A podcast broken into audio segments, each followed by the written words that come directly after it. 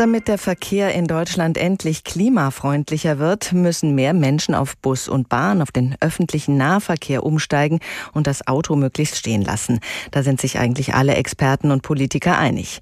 Der ÖPNV wird jetzt schon mit einer zweistelligen Milliardensumme jährlich finanziert.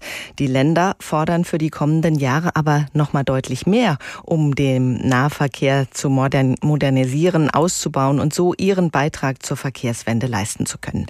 Da gibt es auch kritische Stimmen. Zuletzt hatte der Bundesrechnungshof in einem Gutachten moniert, die Finanzierung des ÖPNV gleiche einem Förderdschungel aus unkoordinierten Maßnahmen und da sei eine Umstrukturierung nötig, zum Beispiel mit Hilfe eines ÖPNV-Gesetzes. Darüber und über die Forderungen der Länder spricht Bundesverkehrsminister Volker Wissing heute mit den Verkehrsministern der Länder in einer Sonderkonferenz und ich habe vor der Sendung mit dem hessischen Wirtschafts- und Verkehrsminister Tarek Al-Wazir von den Grünen gesprochen. Auch er will den öffentlichen Nahverkehr weiter stärken. Seit 2014 ist er in Hessen Verkehrsminister. Natürlich hat sich in dieser Zeit was verbessert, aber nur knapp über 20 Prozent sind es, die den ÖPNV in Hessen nutzen oder auch das Rad. Ich habe Herrn Al-Wazir gefragt, woran liegt's, dass wir da noch nicht weiter sind? Also was in den letzten Jahren gelungen ist, äh, und ich rede jetzt von der Vor-Corona-Zeit, weil in der Pandemie ist nochmal alles ganz anders gewesen, ist, dass wir wirklich Angebote geschaffen haben in Hessen, die dazu beigetragen haben, dass immer mehr Leute den öffentlichen Personennahverkehr genutzt haben. Alleine im RMV äh, damals über 34 Millionen Fahrten mehr im Jahr, also insgesamt äh, über 800 Millionen Fahrten. Das war wirklich ein absoluter Rekord und da haben beigetragen Schülertickets, Seniorenticket, all die Angebote, die wir geschaffen haben. Und natürlich ist es jetzt so, dass wir in der Corona-Zeit ein äh, Riesenproblem haben. Äh, aber ich gehe auch mal davon aus, dass wir dann, wenn äh, die Pandemie äh, hoffentlich überwunden ist, dann auch wieder genau da anknüpfen können. Und wir müssen ja da anknüpfen, weil der Sinn ist ja auch Verkehrswende zu machen und den Menschen eine Alternative zum Auto zu bieten. Wenn wir auf das Schülerticket und das Seniorenticket gucken, da schießt Hessen ja einiges dazu.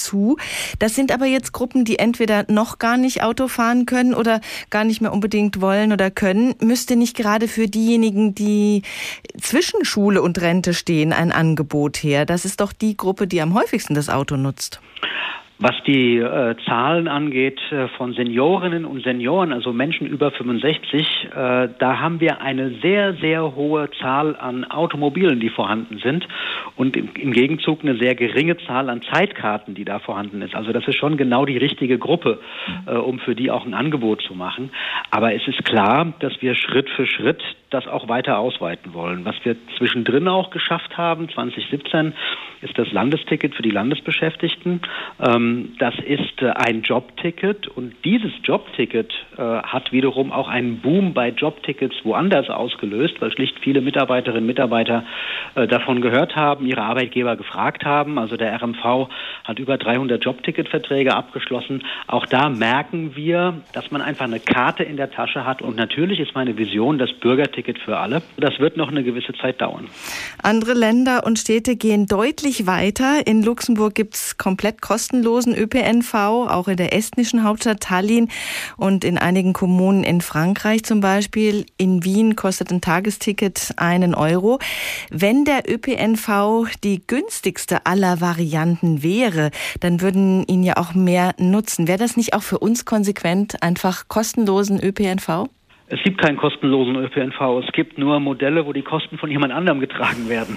ähm, und äh, insofern äh, muss man an der Stelle sagen, wir sind jetzt schon in der Situation, dass wir über die Hälfte der Kosten für den ÖPNV aus Steuermitteln bezahlen. Das heißt, die Fahrkarten haben vor Corona ungefähr die Hälfte der Kosten getragen. Inzwischen ist es deutlich niedriger. Das heißt, der Zuschuss ist schon gestiegen.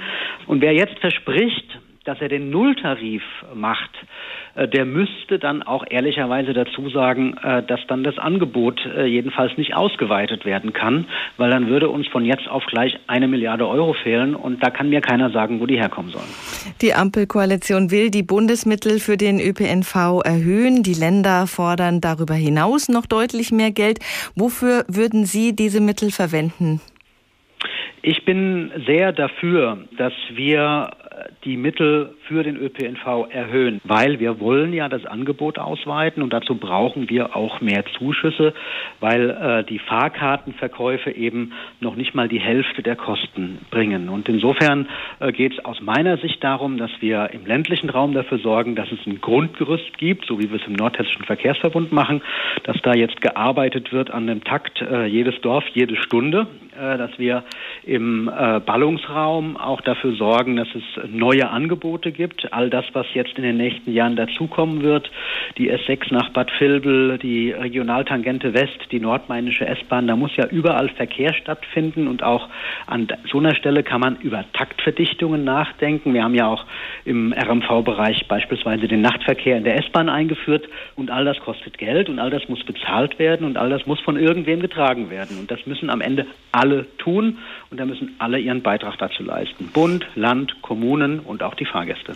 Der Bundesrechnungshof kritisiert, dass die ÖPNV-Finanzierung des Bundes komplett unkoordiniert abläuft, dass die regionalen Projekte und Strukturen da nicht abgestimmt sind. Was halten Sie davon?